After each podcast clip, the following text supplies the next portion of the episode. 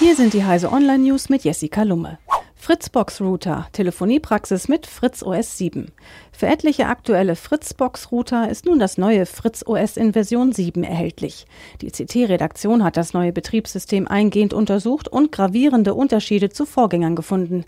Das betrifft beispielsweise die Telefonie mit der Fritz App Phone im und außerhalb des Heimnetzes, die VPN-Kopplung und den VPN-Durchsatz oder auch die Mesh-Vernetzung.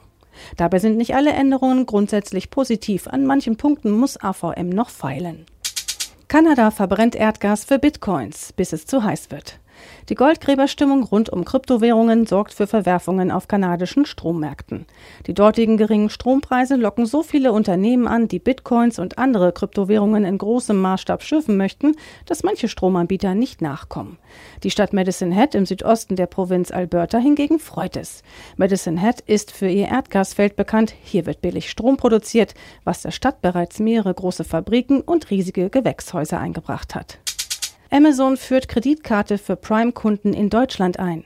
Amazon bietet den Kunden seines Abo-Dienstes Prime in Deutschland jetzt eine Kreditkarte an.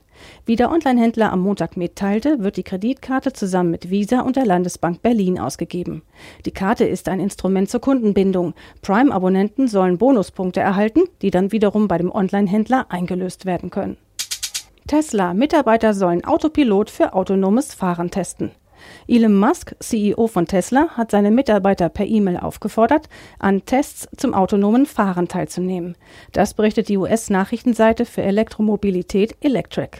Demnach werden 100 bis 200 Mitarbeiter gesucht, die ihre privaten Tesla-Fahrzeuge mit den teuren Softwarepaketen ausstatten lassen wollen. Die Software ist kostenfrei. Dafür müssen die Tester mehrere hundert Stunden Fahrdaten an Tesla liefern. Diese und alle weiteren aktuellen Nachrichten finden Sie auf heise.de.